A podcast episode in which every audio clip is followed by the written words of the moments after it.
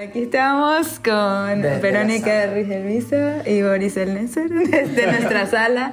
Desde Em, la sala. Desde la sala y esta es la primera cena en el apartamento Poller Strambasser. Bueno, mi gente, los que nos están escuchando, bienvenidos a Desde el el avión.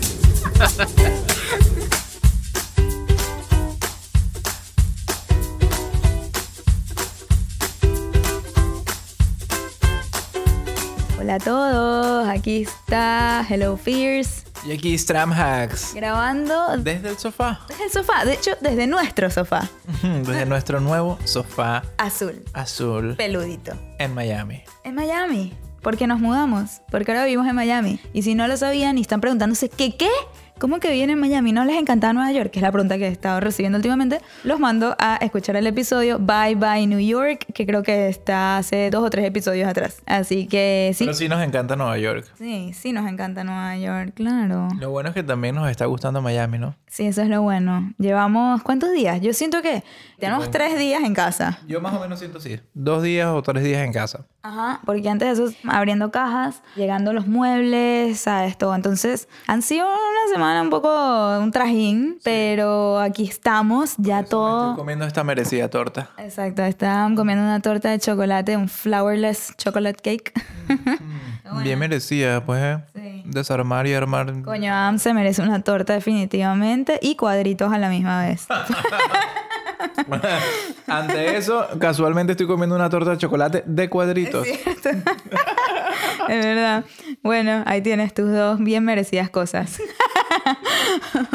Bueno, nada, queríamos darles un update, contarles que estamos acá y que estamos bien, señores. Sobrevivimos la mudanza, una mudanza que fue un poco trágica porque, bueno, no era la misma emoción con la que nos mudamos de Miami a Nueva York hace unos cuantos años, sino como que, bueno, por esta y esta, esta razón, nos vamos a mudar a Miami con el corazón roto porque amamos Nueva York y bueno, total que pensé que iba a ser más trágico de lo que en verdad fue. Llegamos y las cosas empezaron a dar súper chévere, el universo conspiró a nuestro favor y miren, tenemos una casa demasiado linda, acogedora, en una buena zona, no me puedo quejar y le entra mucha luz, que es lo más importante. Sí, esta casa está divina, la verdad. Sí. Y gracias a Papa Upa que diseñó casi toda la casa. Mentira. ¿Quién eligió, Mentira. ¿Quién eligió ese mueble? Yo, ¿Y ese? Yo. Y- Ok. Todo fue Maca Interiors. Síganla. Es una de mis mejores amigas, diseñadora de interior aquí en Miami y tiene un gusto increíble. Y gracias a ella hicimos esta casa así de bonita. Ya nos dio la orientación que necesitábamos. Pero bueno, esto fue una breve pausa para hacerle publicidad a Maca Interiors. Sí. Aparte de todo lo de Maca, las cosas que nos tocó elegir a nosotros, las eligió Papaito aquí presente. es falso. es falso. No crean nada. Bueno, eh, Dame una, porque nuestra casa está toda rosada, entonces... no. Es cierto, Am sí eligió algunas cosas. ¿Ves? No sé cuáles, pero algunas. X. En fin, el episodio de hoy no se trata sobre nuestra mudanza a Miami. Solo queríamos darle un update para que se tranquilicen aquellos que están llorando por nosotros, porque muchos de ustedes nos dicen, estoy llorando escuchando el podcast o viendo el último post que yo hice sobre la mudanza. Y bueno, sí, ya lloramos, ya lo superamos, ahora estamos felices aquí. Y una de las cosas que nos hace súper felices es la gente con la que conectamos aquí en Miami. Hemos estado rodeados de gente demasiado chévere desde que llegamos, amigos, familia, de verdad, gente increíble. Entonces, eso nos ha mantenido también como súper contentos, ¿sabes? Y no sé, es como unas buenas vibras que overall. Y una de estas personas tan chéveres que nos estaba aquí esperando en Miami, que nos da mucha ilusión de mudarnos cerca de ella, es Vero Ruiz del Viso y su esposo Boris El Neser, que nos caen increíble. Y. Y Adam Strambasser ¿Qué? también. Tú no estabas esperándonos aquí. ¿De qué hablas? Dije, las personas que nos están esperando en Miami. Me gusta cuando nos hablas de nombres y apellidos, porque sonamos así bastante importantes. Ya nuestra máster vino conmigo, no estabas esperándome. Ay, ya, concéntrate, estás demasiado concentrado en la torta, te lo juro. O sea, ves, por eso es que no me gusta que comas. Lo cierto es que en plena mudanza, nosotros vuelto locos, de hecho, habíamos llegado a un pacto, Michelle y yo, en que no íbamos todavía a, ¿sabes? invitar a nadie ni a abrir la casa a visitas hasta que estemos como que ya más calmados con todo el paqueteo y, y la mudanza que teníamos going on. De hecho, ¿sabes? ni siquiera mi papá había visitado la casa. Mm, No, sí, casi nadie. Pero en eso fue como que Vero, como es ella, tú sabes, y que, hola, ¿qué hacen mañana? Vamos a reunirnos y tipo, de una, y nosotros y que, ok, dale, de una. o sea, tipo, De no se dice que no, anyways. Claro, no, si los planes salen así, salen así. De una le invitamos a la casa, a, a los dos. Y como nosotros no nos encanta la cocina, pedimos comida Thai, muy casera. La hizo una persona Thai, muy decente. Y entonces, bueno, lo que les queremos contar es que imagínense que estamos así en la mitad de la cena, nuestros primeros invitados, nuestra primera cena formal. Yo creo que yo no había usado la vajilla nueva. Ni las sillas, ni la mesa. o No, sea, no nada. habíamos usado nada. Estábamos en pleno estreno. Había terminado de armar las sillas yo. Exacto, estamos armando las sillas. Bueno, en eso llegan, súper chévere, les encantó la casa, estamos teniendo una, una cena súper agradable, con musiquita de fondo tipo bossa nova que yo puse en el Alexa, comiendo comida Thai. Ya habíamos terminado de comer, la conversación se empezó a poner como más interesante. Yo sirvo el postre, cabe recalcar que siempre hace todo mejor. Eh, de hecho, un helado sin lácteos de Oatly. Se lo recomiendo, estaba buenísimo. Es para que se imaginen la escena, ¿ok? Entonces, en eso como que yo le hago una pregunta a Vero por genuina curiosidad y le digo, Vero, me da curiosidad saber cuál es tu definición de éxito. Porque yo la veo a ella como una persona sumamente exitosa y siempre está alcanzando cosas increíbles y habla mucho, o sea, nos deja saber mucho de los éxitos que ha alcanzado, porque ella está muy orgullosa y a mí me encanta que me los cuente y escuchar de todo lo que ha logrado y me inspira muchísimo tener una persona como ella a mi lado. No saben lo que ha hecho en mí. Aparte que, no sé si sabían, pero algo súper emocionante y muy reciente es que la acaban de seleccionar en el World Economic Forum como Young Global Leader del 2020. Solamente hay como 13 o 14 latinos en un grupo de como 115 personas más o menos y ella fue una de las seleccionadas, así que tiene una responsabilidad enorme ahorita y también muchísimo propósito y me emociona mucho saber qué va a hacer Vero con esta posición, con este reconocimiento que le acaban de dar. O sea, de verdad, Verónica Ruiz del Luiso, si no la siguen, síganla. Estoy seguro que ya la siguen igual, pero vale la pena decirlo. Me ha inspirado mucho a convertirme en la doer que soy hoy en día. Yo pasé de ser dreamer a ser doer y esto está en mi libro.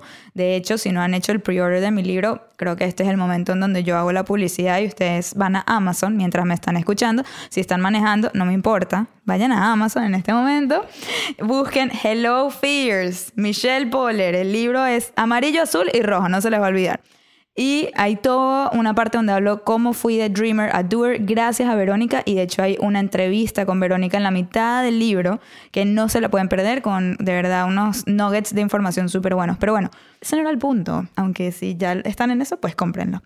Pero bueno, en eso yo le pregunto a Vero, Vero, me interesa saber tu definición de éxito, o sea, ¿cómo lo defines tú? ¿A dónde quieres llegar? ¿Sabes? Eres tan accomplished, has cumplido tantas cosas, pero ¿qué te falta por cumplir? ¿Qué casillas? Porque ustedes saben que yo siempre hablo de la diferencia entre las casillas de la sociedad, que son las típicas de casarte antes de tal edad, tener hijos antes de tal edad, comprar casa, tal, todo lo que la sociedad te dice, eso ya está. Pero ¿cuáles son las tuyas? Me da la curiosidad de que me cuente qué casillas no ha cumplido todavía, ¿no? Porque a veces siempre nos enfocamos en hablar las que cumplimos, ya, qué chévere. Pero ¿cuáles no has cumplido? Me da como esa curiosidad. Entonces yo le pregunto a ella eso y su respuesta yo no me la esperaba. ¿Tú? A mí me impresionó hacia lo muy positivo, la verdad. Y yo la, la traté de precisar hacia lo que uno pensaría que quiere escuchar y ella, pero Vero está muy clara y de una manera muy cool en lo que ella define como éxito. Lo más chévere es que no era solo ella, también está Boris, que es una persona muy diferente a Vero. Y entonces también le hicimos, o sea, metimos a Boris. Ah, que ya va, no les conté. Mientras le hago la pregunta a Vero y ella me va a responder, le digo, ya va, ya va, ya va. Antes de responder, ¿les molesta si yo agarro el celular y pongo grabar? Porque creo que esto se puede convertir en un buen podcast si es que sale algo de acá chévere. O sea, no podemos desperdiciar conversaciones tan increíbles con gente tan increíble. Entonces, ellos dije, bueno, creo que les dio pena decir que no. No estoy muy segura si querían o no. Todavía vamos a ver si nos aprueban este contenido. Exacto, si esto sale es porque fue aprobado. Exacto, ya saben. Bueno, entonces ellos dije, bueno, dale. Y entonces le doy record, ¿no? Como empezar a grabar la conversación. Y ahí dejé el celular, sin micrófono, sin nada. Con música de fondo y todo, para ver qué salía acá. Y bueno, la verdad que estuvo súper interesante porque no solamente pudimos oír la definición de éxito de Vero, pero también la de Boris, muy diferente, la de Adam, la mía. Y entonces van a escuchar en esta conversación que les vamos a poner ahorita las cuatro definiciones de éxito y como nosotros, no sé, como que qué son las cosas que nosotros aspiramos de aquí a nuestro futuro. ¿Cuáles son esas casillas que queremos cumplir? No todas necesariamente están buscando llenar unas casillas. Eso es lo que aprendimos en esta conversación. Así que bueno, sin más ni menos, los dejamos desde la mesa del comedor de la nueva casa Strampoller. Estamos teniendo una conversación muy importante, bueno, no sé si importante, pero interesante, donde Vera nos va a hablar su definición, de éxito. Esto me ha preocupado porque yo he pensado, ajá, si mi definición del éxito no es como llegar a un sitio, además como yo siento que puedo llegar a sitios que yo quiero, como que tan, ya no siento que ponerte un sitio es éxito, sino como parte de un journey y tú llegas a ese sitio y buscas otro sitio. Entonces lo que para mí la definición de éxito debería ser la capacidad de hasta el día que me muera reinventarme. ¿Por qué lo digo eso? Porque está, yo siento que esto evoluciona tan rápido que en el momento en el que yo me canse de repensar cómo hago las cosas, de hacer alguna forma más novedosa, hacer una forma más nueva. O sea, yo me muero si dejo de crear.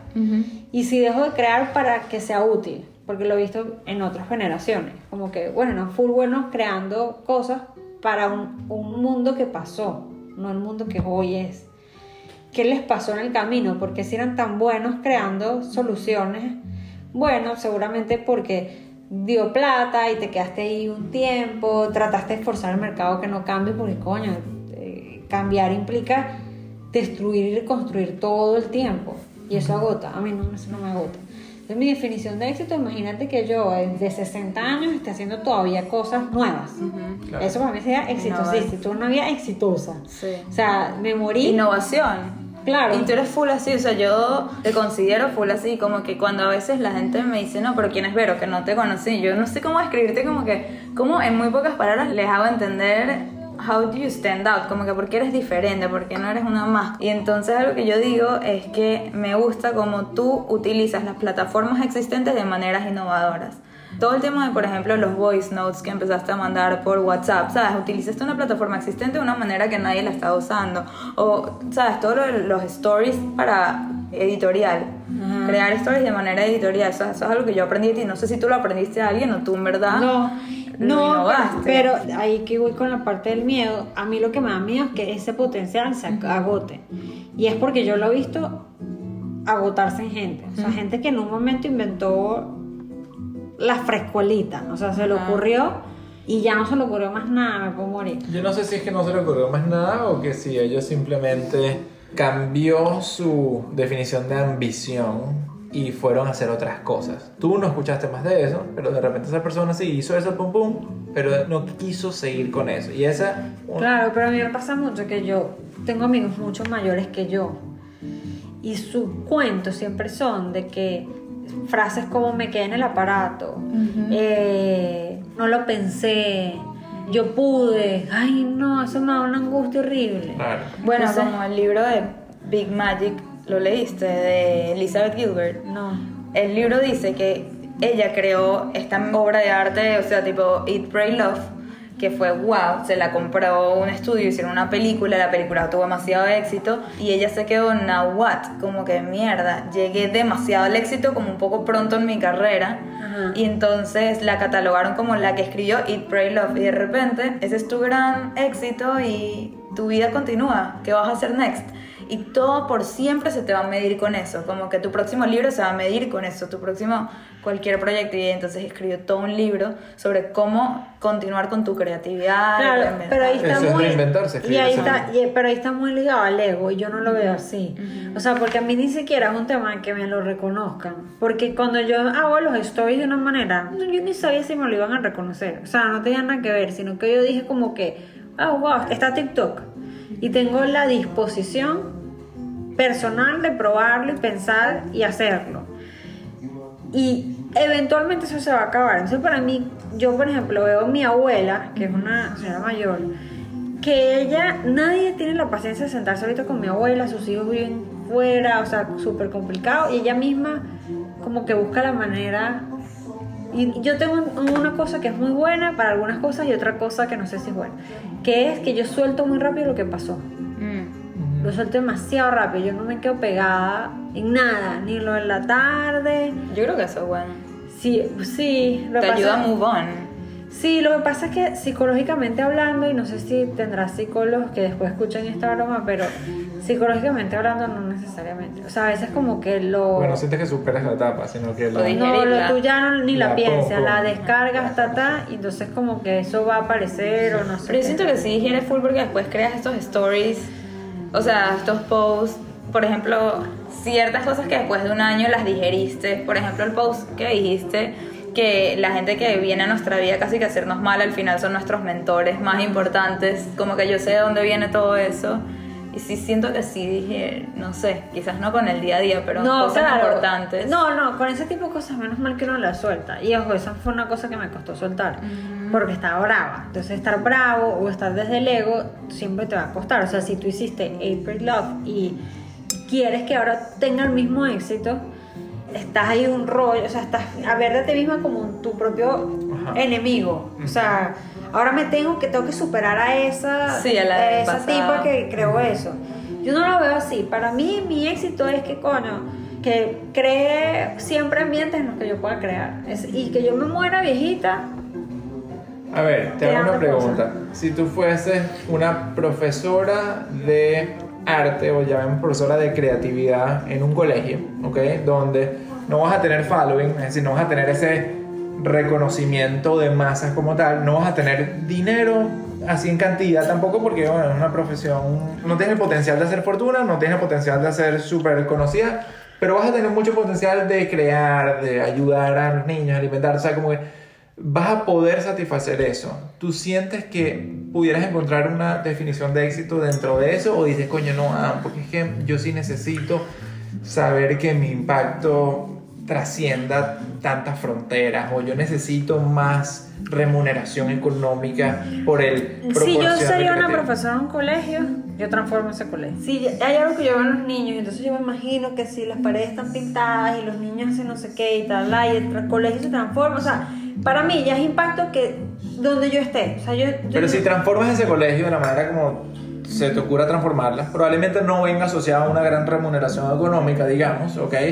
Probablemente mm, tampoco. Pero para mí está bien, ya. Ajá, esa es la pregunta. Te vas a sentir muy bien Sí. exitosa porque te transformas. Entonces, no está tan asociado con el reconocimiento ni con, Con la el- remuneración con económica, sino con la posibilidad de transformar, de Sí. causar impacto. Para mí el dinero es yo vivir en una tranquilidad mental que Sí. me permita pensar en ese tipo de cosas. Si tú, si tú no tienes dinero, entonces estás preocupado por hacer dinero. Correcto. Por pagar el apartamento, por pagar la comida, porque no te alcanza, porque te invita Michelle y es tu amiga con la que puedes crear y hablar ideas como esta. Claro. Pero no puedo porque entonces no tengo para, para pagar el Uber ni para no sé Claro. qué. Esa vida no la quiero. Entonces, Obvio. esa es la única razón por la que se activa mi espíritu de supervivencia de ser productiva. ¿ok? Claro.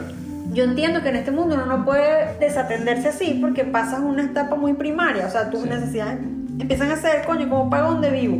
Sí. Sí, sí, lógico. La ¿Cómo pirámide? Maslow. Exacto. Estamos de acuerdo. sí. ¿Cómo llego a eso? Entonces, el dinero para mí es poder hacer cosas. Yo, por ejemplo, sé que si mientras más dinero, más cosas puedes hacer y menos ahora que también tengo socios y todo este tema, menos dependes de terceros para ejecutarlas. O sea, es decir, yo a veces me ocurre sacar un libro Sí. y puedo tener un socio que invierta en el libro o no sé qué, o pagar mi vaina que se imprima solamente. Yo sería la que estaría feliz de... Sí. Yo te pregunto, yo soy muy así, y eso lo puedo asegurar.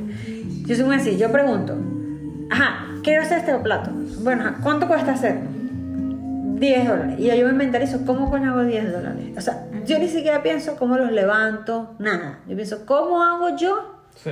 los 10 No dólares? te gusta depender de otros. No. Sí. Entonces, como no me gusta depender de otros porque me gusta tener libertad, me toca producir. Entonces, para mí el dinero no es X, no soy una hippie. Yo lo que quiero es crear. No me importa dinero, mentira. Yo no quiero depender de nadie, no quiero estar atada a nadie. Quiero hacer dinero para poder crear. Yo quiero que lo que yo cree agregue valor, que ahí es donde soy menos artsy. ¿Por qué? Porque quizás a mí me llena, no necesariamente es que soy menos artsy, pero por ejemplo, quizás a un artista crea para nadie no le interesa si eso crea, o sea, un cuadro. No sé si alguien me valora en esto, pero esta es mi obra. Yo lo respeto porque además tengo demasiados amigos artistas y lo entiendo también a nivel puro del arte, pero no sería mi, Sí, sí, claro, no es tu mi manera ver meta de éxito. claro. O sea, mi meta de éxito es que, coño, que yo lo que yo haga, alguien diga qué útil esto, qué valioso, qué chévere como me impactó, qué... Así sea una persona. Sí, así sea un colegio. Sí. Y yo sé que eso me ha, siempre me ha hecho un pelín diferente. O sea, que yo siempre llego y digo, ay, pero esto lo podemos hacer diferente. Y yo me aguanto full porque a veces digo, esta persona no se merece que yo le dé ideas. ¿Sabes? Ujú. Porque, pero bueno, igual voy y se las doy. Porque... High ticket coaching. Exacto. Sí, pero, o sea, Pero lo hace gratis. Ese es el problema, por sí, high ticket coaching, queda la idea. pero bueno, mi papá es así. Mi papá es full como yo estoy describiéndolo. Sí. Solo que mi papá, a diferencia de mí, vino de una familia con mucho dinero. Entonces su relación con el dinero me hace distinta a la mía. Sí. Sí. Entonces, bueno, me tocó Chávez y después la quemazón. Pero, pero no sé, o sea, esa es mi definición de sí, sé que es full rara porque no es como, yo también lo he pensado full, o sea, como que, ay, ¿qué me veo yo haciendo? Pero es que- Ajá, cuando te proyectas a figures? 10 años. No, no, es que es muy importante hacer estas preguntas porque muchas veces uno se encuentra trabajando por algo que no necesariamente está alineado con la Claro, que ahí es cuando yo te digo, bueno, si estoy en un sitio que no me permite crear. De porque me consume todo mi tiempo. Pero te está dando muchísimo dinero, muchísimo conocimiento, no es lo tuyo. Es una porquería, porque Claro. además, ¿sabes qué pasa? Que yo vengo de trabajar con los entornos digitales y yo sé que todo cambia. Yo he trabajado con tuiteros que se creían rockstars y hoy nadie se acuerda quiénes son, porque simplemente el mismo ecosistema de Twitter cambió para darle más importancia a otras cosas y lo que esa persona hacía en ese momento ya no tiene validez. Yo tenía un pana súper chévere, súper inteligente, o sea, súper al día con la tecnología. Y tenía una cuenta que era sobre los Blackberries. Claro, en un momento era súper útil porque todos los tips de Blackberry te lo daba, te daba esa cuenta. Pero después, ajá, y después llegó el iPhone. Sí. Y si no tienes una cuenta que te ayude con eso, tu cuenta. Entonces, ese es un superpoder que es muy efímero. Sí. O sea, siento que, que el Microsoft es Microsoft y Apple es Apple porque se nació el iPhone, porque nació el iPod, no porque fueron Apple. O sea, es porque tienen la condición de reshape themselves, o sea, cuántas veces se y reinventan themselves, de reinventarse, Sí. repensarse, o sea, hacer eh, una ingeniería hacia atrás otra vez para volver a estar. Y las empresas que no lo tienen o las personas que no las tienen son mis amigos que yo siento que son mayores que yo, que están súper angustiados porque nunca se reinventaron, por- porque dijeron esto funciona y le voy a sacar hasta el último minuto jugo a eso. Entonces, coño, dedicas todo tu tiempo Llega el a una último cosa minuto y ya que tú sabes que va a llegar su último minuto. Así es. Y no te, no te obligas a pensar algo diferente. Entonces yo, conchale, mi, mi definición de éxito sería esa, porque además sé que donde esté, algún impacto va a tener. Sí, claro, claro. Y No, eso, bueno. eso vale plata. Eso, Correcto, eso es, y eso, Eso trae solito las cosas. eso trae todo lo demás. Así es. Que nosotros siempre nos preguntamos, como que, ¿qué en verdad? Porque uno a veces se pierde en la búsqueda del éxito, como que más follower, que le vaya bien a los posts, vaina, pero verdad, ¿qué quieres? ¿Sabes? ¿Para qué quieres más follower? ¿Para qué quieres más, más likes y más engagement y lo que sea? Y en verdad, o sea, para mí una de las definiciones de éxito mía es rodearme de gente que yo admiro y que esa gente piense lo mismo de mí. Como que subir mi círculo de gente siempre. O sea, para mí tener esta cena con ustedes es súper valiosa, ¿entiendes? No son cualquier persona, son gente que me añaden valor a mí y que cool que nosotros también podamos añadir valor. Y cada vez nos hemos rodeado más y más de esta gente y eso eh, a mí es la, como que mi satisfacción más grande. Y si yo ¿Y cuál puedo- es tu definición de éxito? Mi definición de éxito va más hacia balance, balance de, de vida. O sea, mi definición de éxito va, he descubierto, porque por eso nos hacemos tanto esta pregunta, mucho es por mí. Michelle ha estado mucho más clara, al parecer, o ha estado más driven por lo que su intuición le dice que es éxito. Yo he estado mucho más en el cuestionamiento de qué es lo que en verdad es éxito para mí. Y poco a poco voy aprendiendo que es hacia escucharme a mí mismo, hacia estar tranquilo con mis propias decisiones, a tratar de ser más auténtico cada vez más. Yo toda la vida sufrí mucho con benchmarking, con ver cómo la gente hace cosas y tratar de hacerlo por lo menos parecido o, o superar eso. Y a mí me ha dado mucha satisfacción el mundo en el cual nos hemos metido con todo este tema nuevo que, que hicimos de que renunciamos a nuestros trabajos y eso. Me ha dado mucha felicidad encontrar nuestra autenticidad. ¿Sabes? Vestirme como me da la gana porque puedo, porque sí, hablar de esta manera en el podcast porque así es como somos nosotros. Dar una clase de finanzas con una gorra y una franela en vez de con una chaqueta y una corbata. Todo esta encuentro en mi propia autenticidad me parece que si yo sigo eso, voy siendo exitoso y para mí es muy importante también lo que es la libertad. Entonces, éxito para mí es muy asociado a libertad y por eso estoy tan reacio a estar tan activo en redes, en Instagram y eso, porque para mí Eso me encanta. me amenaza mi libertad. El estar tan dedicado tan- A otros. a otros, a las expectativas de otros, a la necesidad de crear contenidos por otros, a todo, Sí. ataca mi libertad. Yo estoy de acuerdísimo contigo. Yo creo que la mía también tiene que ver con libertad. La mía era como libertad de crear cosas. Pero es Pero está full ligado. Sí. O sea, yo necesito tener libertad de, de- de- Tengo que tener libertad de tomar decisiones. Tengo que tener libertad. Yo soy una persona que le fascina hacer una, una cosa libre. Y a mí me pasa con el mismo Instagram. Yo me pregunto demasiado cuando pongo una publicación. Como que me molesto conmigo misma. Si yo siento que lo hice para alguien. O por algo. mm, O sea, me, me- ¿Y por qué, por qué lo pusiera así? No es para... porque le nació. O sea, yo lo, yo lo pongo porque que creo que una de las cosas más chéveres es que la gente cuando me conoce me dice, eres igualita que en Instagram. Ujú, Eso es lo más... Ajá, yo digo, Claro. sí. O sea, Total. estuvo claro. porque soy yo. Entonces, mientras más fuerzo una cosa que no soy, Claro. es como, como que no. ¿Pero a qué te refieres por alguien? O sea, es lo mismo que dice ah, o sea, como que llega un momento que tú, Mm. esa relación con los likes y con la aprobación te condiciona. Ya. Este, o yo soy de las que pongo mis stories los lunes y no vuelvo a aparecer hasta el lunes siguiente. O sea, yo, porque Sí, trata sí. de pensar en dónde estoy yo, la gente no, a veces no sabe, Sí. no tiene ni idea. Sí. Lo que pasa es que yo te creo una percepción distinta, pero es mentira. Yo no, o sea, ponte a pensar en serio. Son muy contadas las veces en el mes que yo estoy mostrando algo. Ujú. Y si lo estoy mostrando es porque, ¿sabes? Yo siento que es worth it. Pero eso es yo sentir todos los días, mierda, hoy no he hecho story. Ajá, O sea, ya, ya ahí yo estoy arrecha. Claro. Porque dejaría de tener control de cuando yo quiero compartir. Ujú. Y no me gusta. Y a veces los lunes story me pega porque sí lo siento. Pero como a la vez me agrega tanto valor a mí, que es lo que yo te estoy diciendo, que me mantiene update, que siento Sí. que me ayuda a ver el mundo, porque es que el mundo cambia todas las semanas y pasan demasiadas cosas. Y, y entonces yo digo, en verdad yo no hago los lunes stories por, solamente por la gente, los hago por mí y estoy ayudando a la gente en el proceso. Y cuando lo veo así, digo, ok, sí los puedo hacer. Y construyes tu marca personal. Yo creo que Claro, es- pero, pero la construyo de una forma que yo la siento como que, que no me senté pensando en el resultado que quería, sino como que es- eso sea parte de las consecuencias. No sé Sí. si me explico. Ah, que lo brandeo, que le pongo mi foto, bueno, sí, lo estoy haciendo yo. Este, y me interesa que la gente lo asocia a mí, porque ese es como el recelo con el tema de las ideas, porque los pintores empezaron a... eh, Hay un beat. hay como una cosa ahí. Este, porque los pintores empezaron a firmar sus cuadros. Bueno, se Ajá. sentían súper orgullosos de su cosa.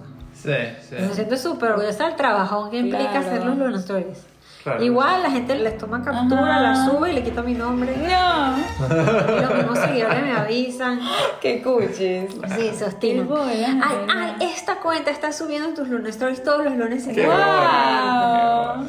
Ay, pobres pelabolas. Eso es lo que yo pienso. ¿Sabes que Me dan lástima. No les tengo rechera. Ajá, yo, yo ni siquiera me inmuto, yo como que hablo. Sí. Muy bien. Boris, cuéntanos, Boris, por favor. ¿Cuál es tu definición de Sí, éxito? ¿Te has puesto a pensar de eso?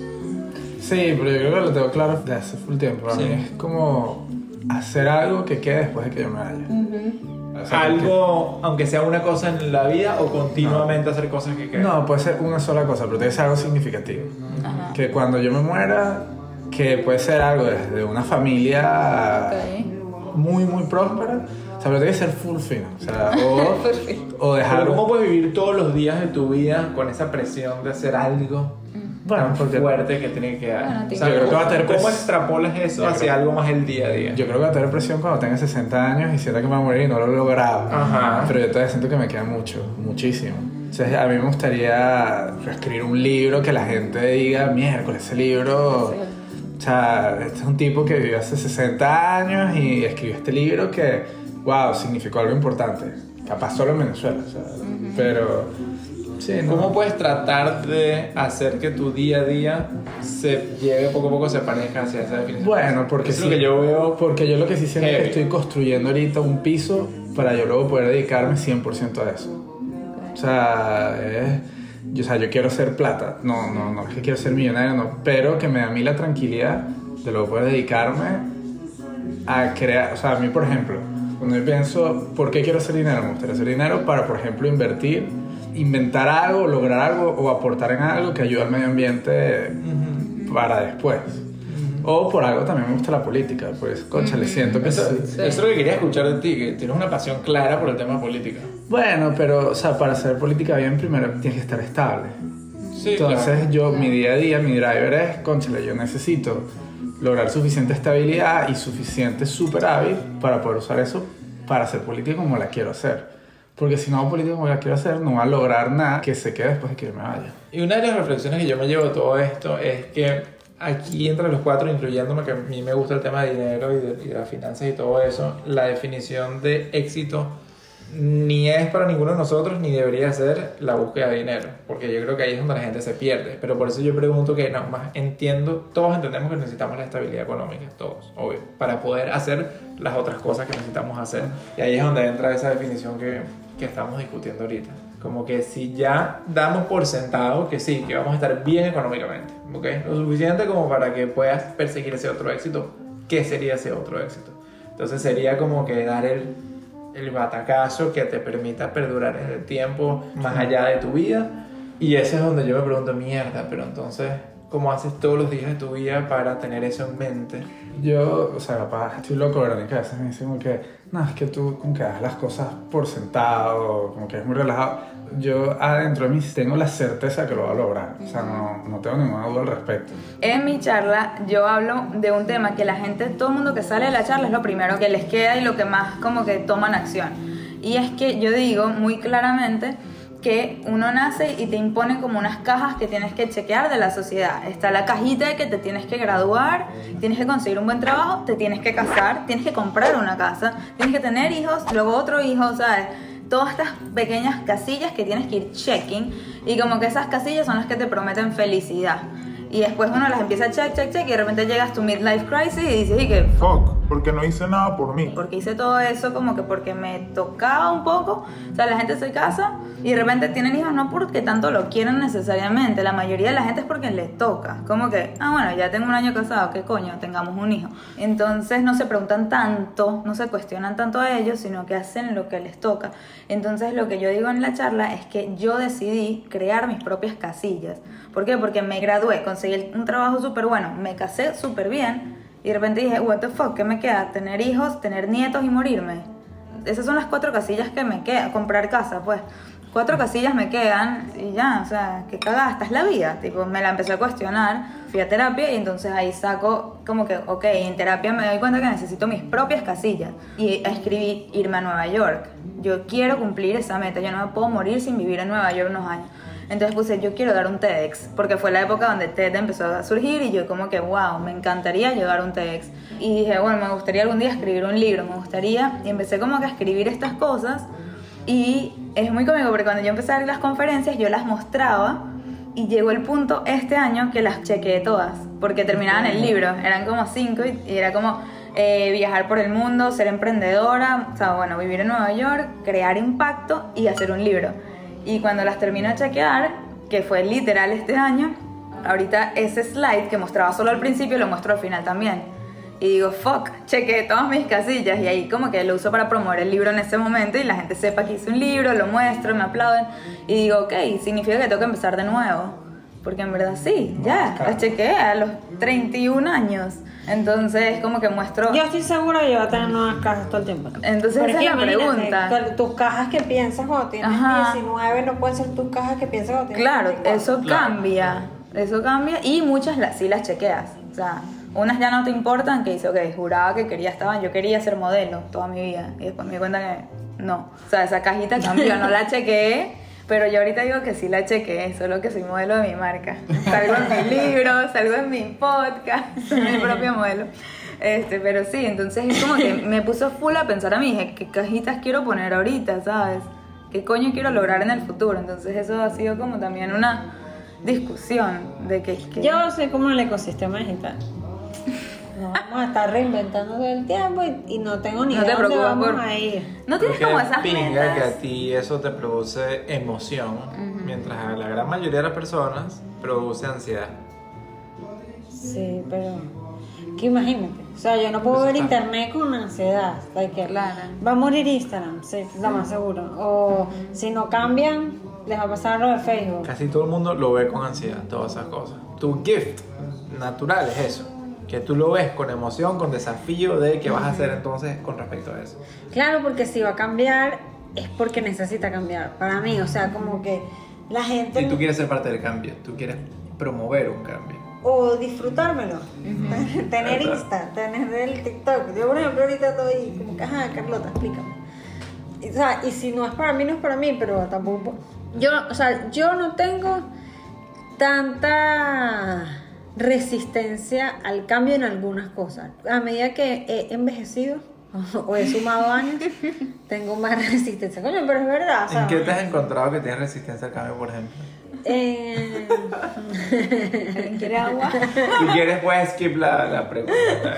Pero yo sí tengo una pregunta, o sea, la pregunta es con respecto a las cajitas, no hay algo que, o sea, me da curiosidad saber si tienes cajitas que quieres check en tu vida, o sea, algo que dices, fuck, yo no he hecho esto todavía y quiero hacerlo, es algo que yo quiero. Yo tengo una caja que tengo súper clara, que es la niña que tengo Ajá. que es que, que Carlota Ajá. sea súper, tenga un cerebro demasiado sano. Ok. O sea, que su ella no tenga tanto mommy issues, daddy issues y todos esos temas porque nos esforzamos en estar, en darle amor, lo suficiente como para que sea independiente también. Como que para mí, esa es mi cajita más retadora todo el tiempo. Cuando te conviertes en mamá cambia mucho, También. mucho todo. Porque, o sea, yo tengo una hija de 11, entonces ya tampoco es que estoy tan en una etapa de que es un bebé y me lo voy a imaginar, No, cómo no. va a hablar, no, no, no. Ya es una persona. Claro, entonces yo me acuerdo perfectamente de yo a los 11. Ujú. Entonces, y ahora que tengo 34, entiendo cómo afectaron cosas de mi infancia en mí. Entonces, bueno, mi, mi cajita constante es cómo no dañar a Carlota. Ujú. Porque los papás somos expertos en dañar a la Sí. próxima generación o afectarlo, Qué difícil condicionarnos. casi imposible.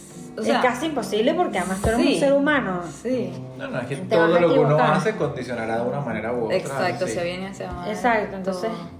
Pero bueno, esa es mi cajita más importante. De resto, no hay ninguna cajita fija. Es que, no sé, o sea, mi vida es muy distinta, una vida muy distinta. O sea, imagínate como cuando estaba en mi primer año en la universidad, qué cajita ni qué cajita. Si mi mamá se murió, tuve que pensar todo de nuevo, ¿entiendes? O sea, yo lo entiendo, pero es como que no aplica tanto a mí, porque es que, o sea, yo entiendo que las cosas cambian. Tú puedes tener un día a tu mamá y después no tenerla. Sí. Ahora, Ya. si sabemos, as a fact, que en el año 2025 va a venir un meteorito y va a acabar con la humanidad. ¿Hay algo en específico que te gustaría lograr de aquí al 2025? Queremos sacarle así como un, De aquí. un Digamos, wish. no ha sido fácil esta cena. ¿eh? Wow. Pierdo razón de vivir. Porque ya no dejo nada después. Ay, no, qué horrible. Pero se van a dormir desde ahorita hasta el Me 2025. pongo a jugar FIFA. Ya, cuando tienes 5 años, tienes 5 No voy a años. dejar nada después. qué fastidio. Claro, porque los- No, no, yo voy a ir demasiado a la playa, ¿En voy a serio? tripear hasta el, Bueno. hasta el último día. Ok, yo juego FIFA y Netflix. No, Dios mío. Pero es que esa es la esencia de la vida. Es verdad, está bien. sí, el- Sí, Ok, el mete- es que el meteorito es muy. Ok, muy- simplemente te dicen que el meteorito va a caer en Miami y nos va a matar a nosotros, pero no va a... Tienes cinco años para Menos mal que te mudaste. Exacto, que me, muero, timing. me muero para ser aplastado. Me. Va a seguir, es verdad, me agarraste con eso, va a seguir algún tipo de civilización, de pensamiento humano. O sea, no Después de que nosotros muramos. Sí. Ah, yo sería cosas para la próxima generación demasiado. O sea, por eso te digo, tú dices, vas a ir a la playa. Eso es falso, tú no irías simplemente a la playa. Conociéndote, tú vas a querer disfrutar, como no, pero conociéndote, tú vas a querer hacer algo más allá en esos cinco años que te quedan. Yo haría demasiado contenido para esa gente que viene, Ah, Puro ok. contenido. Ok. que viene al futuro. O sea, que le diría, mira, así era Miami. Este, O sea, Eso sí hace. Por ejemplo, hace dos días me desperté a las 6 de la mañana pensando que yo quiero estar en Ellen DeGeneres. Tipo, ese es una de mis metas de mi vida. Si yo llego a eso, yo me puedo morir. El meteorito puede llegar, no me importa. Ya logré mi- una de mis metas grandes. Thank you so much. That's so sweet of you. Entonces, como que me desperté a las 6 de la mañana pensando eso y dije, ¿sabes qué? Yo no tengo un vision board. ¿Cómo el universo va a saber que yo quiero esa vaina si yo no la he puesto en mi vision board? Entonces agarré Over, el app, abrí y entonces busqué en imágenes en Google de Over, Ellen. Salió Ellen, la puse en la mitad de la pantalla, puse el fondo rosado, obviamente. Entonces luego dije, ¿qué más? Ah, Oprah, sí, también. Ok, Oprah, la puse al lado. Después dije, mira, Rachel Hollis, quiero que me invite a su conferencia. Ok, Brené Brown, quiero ser su amiga, déjame ponerla ahí. Coño, Reese Witherspoon está entrevistando mujeres exitosas. Yo quiero que me entreviste. Puse a Reese Witherspoon. Y empecé a crear el board. Y después ya va, Netflix, yo quiero hacer algo con Netflix. El logo de Netflix. Puse una mujer con un coche porque queremos tener hijos. Y así, y puse 2020, puse la imagen del libro, puse Herbalife, porque una tiene una conferencia muy grande. Y dije, ¿qué Ah, conferencia muy grande? Tipo, 30 mil personas, quiero que me contrate. Ok, esa marca, ok. Y así puse vainas. Y lo puse, o sea, no lo puse en ningún lado, me lo quedé, pero dije, ok, aquí está mi vision board, como que yo ya tengo claro lo que quiero cumplir este año. Y arrechísimo, hoy me llegó un email de Herbalife. Qué fino. ¿En serio? Lo vi y dije, ah, Herbalife, o sea, ni, yo ni había pensado Herbalife, solamente fue como que, ¿qué me? Pero para esa conferencia grande. para una conferencia en Latinoamérica de 15 mil personas. Arrechísimo. Arrechísimo, de toda Latinoamérica. Este, Sí. porque conmemoran los 40 años. Y me llegó el email, yo no sé si eso se va o no, pero qué arrecho que lo puse en un fucking logo de ellos, lo puse en mi board. Y dos días después me llegó un email de ellos que nunca en mi vida no tengo contacto con ellos, nada que ver.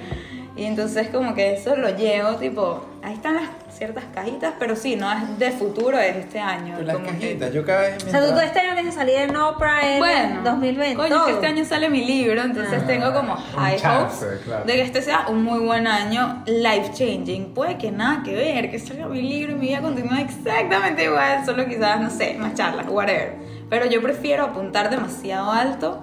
¿Sabes? Y en verdad tratar de atraerlo con mis vibras, con mi mente, con las acciones que empiezo a tomar. Sí, lo que yo creo es, o sea, eso me parece increíble porque además lo he visto en ti, o sea, como que desde que nos conocimos tú dijiste, yo quiero dar conferencias y ni siquiera todavía las dabas No, no y empezaste, empezaste a darlas. Entonces, o sea, tú, Mariana Tencio también me parece que es alguien así, o sea, que ella dice, yo quiero tal cosa y de verdad siempre la pega.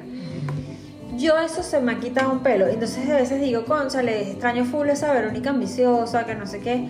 Pero es porque le he visto otras áreas súper importantes. Y ojo, a mí también me pasa. Yo a veces yo visualizo cosas quizás no tan, tan claro como tú y, creo que lo respeto y lo admiro full, o sea. Pero ya ni siquiera me motiva tanto eso, sino como... No sé si tengo una mezcla entre Adam y tú, quizás. Pareciera. Ajá, este, porque es que yo siento que para llegar a un, a un nivel de en verdad de éxito, tú tienes que tener un cierto nivel mental. Y yo quiero llegar a ese nivel mental. Y ese nivel mental no lo a conseguir en nada de esas cosas. Sí. Y lo consigues como en el trabajo del día a día. Trabajando tú, tu cabeza. Ujú. O sea, es un hacking tu cabeza muy arrecho. O sea, por ejemplo, que no te frustre que eso no pase. Que O sea, como eh, inteligencia emocional. todo tiene que ver con inteligencia emocional, con sanar cosas, con... Y suenas tú que estoy, soy súper mindful y no sé qué, pero... ¿No? Pero sí, pero sí considero que, que la gente que yo más respeto, siento que es porque llegaron, no sé cómo explicarte, es como si fueran, como que tienen una evolución de no solamente las cosas que han logrado, sino que hasta tienen otro nivel de inteligencia Sí.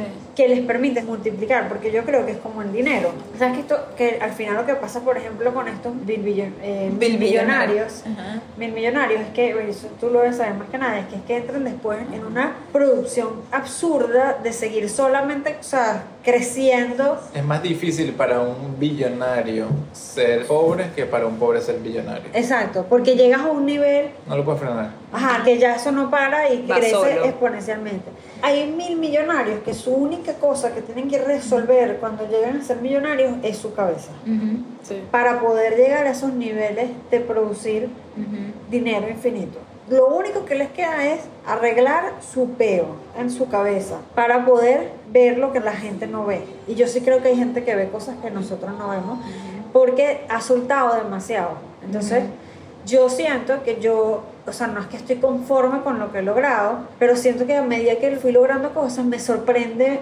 Yo no me sorprendo fácilmente porque alguien me diga que hizo algo impresionante. ¿Me entiendes? Sí, o sea, a mí esa, esa persona no me, me alegro full. O sea, Sí. como qué fino, qué cool. Pero no me siento ni que quiero ser su amigo y por eso, sino como, entre caso que soy su amigo porque tiene unas ideas arrechísimas. Sí. O porque tal cosa. Pero ya yo perdí un pelín el factor sorpresa. Yo admiro demasiado a alguien que de repente tú estás escuchando una entrevista y tú digas, miércoles, claro, está Beyond lo obvio, está, o sea, ¿qué arregló en su mente que lo está permitiendo ver así? ¿O qué arregló que esto ya no le afecta? Que ya no se estresa, que ya no se angustia. Y hay gente que sí llega a eso.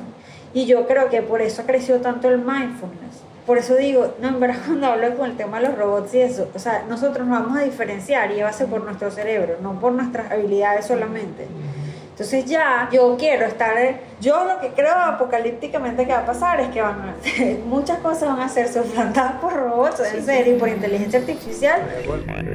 Y mientras más esté tu cabeza alineada con elevarse, menos ¿Qué es lo que es el self-actualization? ¿No? el Que- actualización de sí. las habilidades blandas. No, cuando en la pirámide de La Maslow, autorrealización. la autorrealización, que es el tope de la pirámide, que es cuando ya complaciste a tu ego. Ya, sabes, lograste lo que querías lograr, ta, ta, ta, ta, ta. Ahora, ¿cómo desarrollas el, no sé, Sí, ese lo que pasa es que extra? Maslow siento que se quedó mucho como que, que en, la, en la autorrealización tú ahora te preocupas por los demás y tal. Que, O sea, porque por ejemplo, dice que no alguien que no se autorrealizado no puede preocupar, o sea, alguien que le falta comida no puede estar en modo ayudar al otro. Entonces, como que normalmente la gente que está arriba, entonces sí puede ser como esa Son autorrealización, temas un pero poco distintos porque más lo voy a hablar de Exacto. la motivación. Exacto. Y porque entonces tú vas llegando a esas etapas. Es lo que están hablando ustedes de. Bueno, Vero está hablando del futuro es porque si no apelas a tu habilidad de maximizar para lo cual tu cerebro en verdad existe, que es para crear, para... Innovar, sí. o- Y, y sabes Para- a mí me ha pasado como que yo siento que yo traigo full con, o sea, pensaba yo, no sé, Ajá. atraía full con la mente. Que Ajá. Yo pensaba, a mí me ha pasado con gente que yo pienso, a mí me gustaría trabajar con esa persona. Una vez me pasó algo demasiado loco. Estábamos Boris, Carlota y yo yendo para un matrimonio. Y yo puse una canción. Y yo dije, me gustaría trabajar con este artista. Yo sabía que teníamos amigos en común y todo, no sé qué. Estaba estacionando el carro y tenía un mensajito de su manager. No puedo creer eso.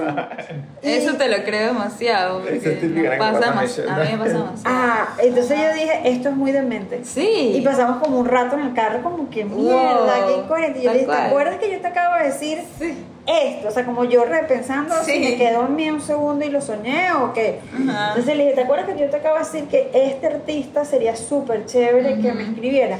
Y luego me ha pasado que he estado como en esos proyectos y digo, perfecto, ya lo logré. Y me pregunto full para qué lo quería lograr. Ujú. Sí. Entonces, ¿para qué quería lograr esto? Bueno, quiero lograr esto porque me parece que esta persona le voy a agregar valor o porque me alimenta el ego, porque me da más popularidad o no sé qué. Ya yo como que ya eso Ya. ya. O sea, como... Ya no te preguntas para qué lo querías lograr.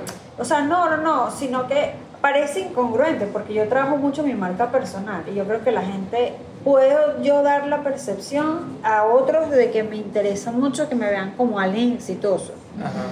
Pero en verdad, ya no me. O sea, sí me importa seguir haciendo cosas y yo tampoco quiero operar bola, ni estoy diciendo hippie, ni que nada que Sí, ver. sí, claro. Pero ahorita lo que más me interesa es llegar a un nivel superior de inteligencia y para eso no se trata sobre conocer más o ser más culto o, o sumar más rápido o lo que sea, sino tener demasiadas cosas resueltas que te dan un nivel de paz y de visión que no la tendrías en otro estado.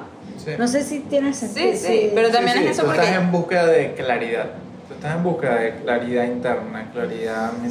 Sí, la gente que está, que tiene súper, o sea, por ejemplo, súper inteligencia emocional, y eso lo promueve, no lo promuevo yo, no estoy inventando nada, eso lo dice Tony Robbins, tal, todos te dicen, si tu cabeza no está en el lugar que está, tú puedes estar siendo el presidente del CEO de una compañía y ser la persona más infeliz Total. del mundo y salir todos los días en... Y bueno, lo vemos ahorita con tantos suicidios y todas estas todas historias de depresión. Puede estar Ellen ahí feliz y está deprimida por dentro y nosotros no lo sabemos, ¿entiendes? O sea, es, lo que pasa es que yo no tengo dudas de que si yo me esfuerzo full voy a ser exitosa. Lo que quiero es cuidarme lo suficiente para todos los días tener una motivación real, a esforzarme full. No una motivación a que a que esté resolviendo que mi papá no me quiso, entonces necesite la aprobación de la gente y no sé qué, no, no, no. Y yo veo gente que yo digo, concho, esta persona, gente famosa, o sea, gente que está logrando cosas que tú la sientes que está en una frecuencia distinta hace unos años, que era famosa. Y dices, coño, esta persona, no sé, puedo decir una locura, capaz no es así, pero yo siento a Jennifer López en una frecuencia distinta hace cinco años, y hace cinco años Jennifer López era ya Jennifer López. Sí. ¿Qué más? Pero la ves ahorita y tiene como una frecuencia diferente. Entonces, ¿qué logró? ¿Qué, qué se arregló en eso? Me da más curiosidad. Sí, Porque ese, ese es el éxito que me atrae. Entiendo. Porque ya nada me sorprende. O sea, yo puedo estar. El otro día me preguntaron que quién quisiera conocer y que me sorprendería. Mira. Yo tengo un amigo que cuando hicimos la actividad con Gary Vee, es demasiado fan. Demasiado, pero demasiado fan. Se sabe todos los quotes, se escucha todos los Yo sé podcasts quién no es. tiene, este, tiene de- todo, todo así. Y yo estaba trabajando en esta broma del Super Bowl y podía ayudarlo a que se conocieran. Y Sí. como yo sabía eso, llamé a mi amigo y le dije, acércate a esta hora que ya terminamos de trabajar. Y tal, él llegó, en efecto, o sea, llegó, se vistió, dejó a su hija, no sé dónde, no sé qué, ta, ta, ta, ta. vino, estaba demasiado emocionado de estar Ajá. en un mismo evento. Él ya estaba en el evento y lo vio de lejos Ajá. y estaba feliz. Y cuando Gary estaba saliendo, yo lo llamé y le dije, ¿sabes? Corre y salúdalo que lo vas a saludar afuera. Hizo video, no sé qué, tal. Y entonces él entró después y me dijo, yo te tengo que poder como pagar de regreso Sí. este favor. Dime, ¿quién es tu persona Ah. que más admires para yo hacértela conocer? Yo pasé demasiado rato y que, que- o sea, que me genere esa emoción Sí. así de demente, te lo juro que no sé. Y no es por mal, sino porque yo digo, no sé. Bueno, te voy a hacer No la sé. pregunta de otra manera. ¿A quién invitarías a cenar a tu casa? ¿Sabes? A Bill Gates. A Bill Gates.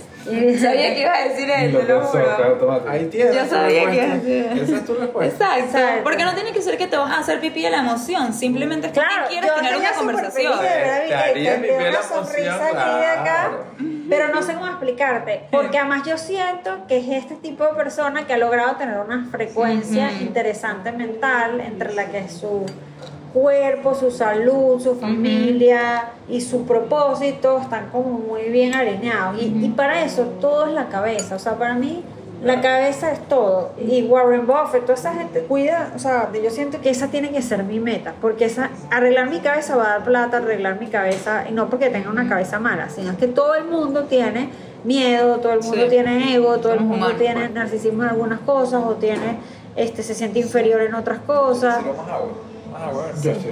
Entonces, bueno, yo eso todo hay que arreglarlo, hay que ocuparse de eso. Y uno pasa demasiado tiempo ocupándose de lograr cosas y no de eso. Ir a terapia. Yo, bueno, yo ya, ya, ya estoy pasando con la terapia. Estás pasando en la terapia. Bueno, mi gente, ya escucharon. Arreglen sus cabezas. Unas palabras finales. Eh, Vayan a terapia. no sé, va- va- eh, hagan mindfulness, mediten. Mediten. Lo que les haga feliz, pero arreglen sus cabezas. Ujú. Y piensen, ¿a quién quisieran invitar a su casa ustedes? A cenar.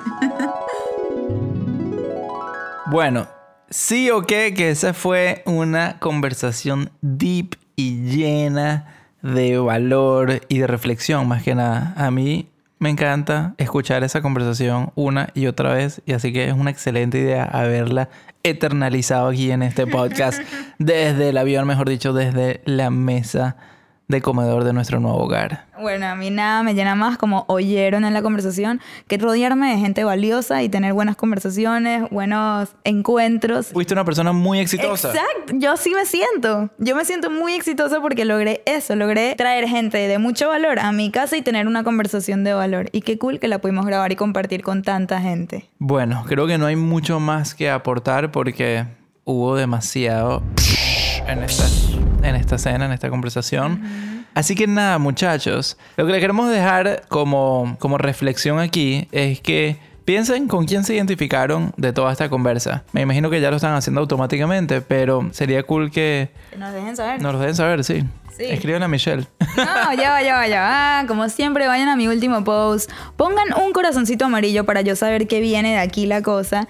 Y tagueen a la persona con la que se identificaron en cuanto a definición de éxito. ¿Se identifican conmigo? ¿Se identifican con Am, con Vero o con Boris? Vero con y ninguno. Boris. Eso suena bien. ¿Vero o Boris? Qué cool. o con ninguno. O con ninguno y cuál es su propia definición de éxito. Ya saben, pongan el corazoncito amarillo antes de responder para yo saber qué están hablando sobre esto y que no es como que un comentario burda de random en mi post. Con esto los dejamos desde el sofá y vendremos con nuevos episodios pronto. Estaremos también haciendo episodios en vivo aquí en Miami, nuestro hogar ahorita. Así que esperen que ya se los anunciaremos. Bueno, espero hayan comprado mi libro y nada. un beso, los queremos. Chao, abrazos.